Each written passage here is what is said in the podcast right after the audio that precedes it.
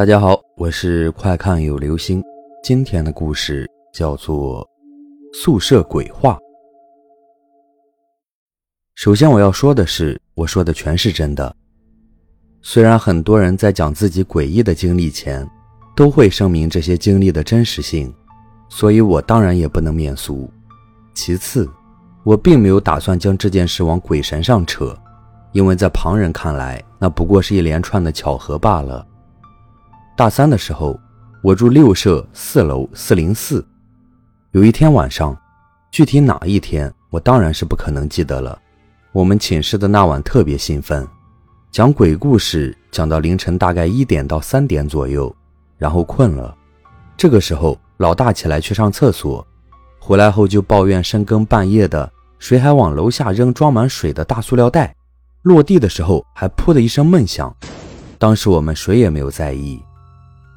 第二天早晨一起来，就听老大抱怨昨晚做了个噩梦，好像被掩住了，只知道自己躺着，脚边有一团绿色的东西飘来飘去，然后有个很阴森的声音跟他说：“快拉住他，不然他以后会出去害人。”可是他一点都动不了，只能看着那团东西慢慢消失掉。当时我们都只觉得那个“拉”字用的很奇怪。还打趣说晚上要继续讲鬼故事，结果中午的时候，学生会就传来消息说，我们住的那个单元五楼有个大四的家伙从厕所窗口跳了下去。时间大概就是我们讲鬼故事快结束的时候。事后回想起，老大上完厕所回来后说的话，估计他上厕所的时候听到的声音，正好就是那家伙坠楼的破空声。我估计那家伙在落下去的时候。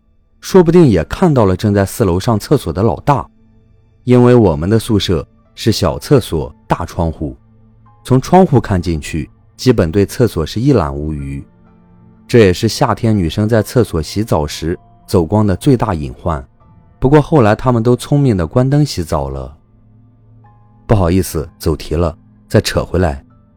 我想，如果那家伙真的看到了老大，又恰好那时后悔了。说不定会希望老大伸手出去拉他一把吧。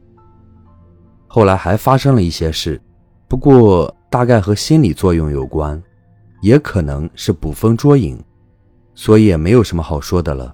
倒是老大那一阵子没得发慌，还时常精神恍惚地走到五楼，用钥匙去捅那个家伙所在的寝室门，然后半天才反应过来。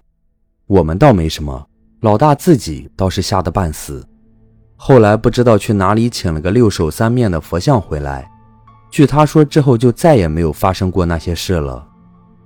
大四我们就搬到了六舍对面的四舍去了，六舍全给女生住。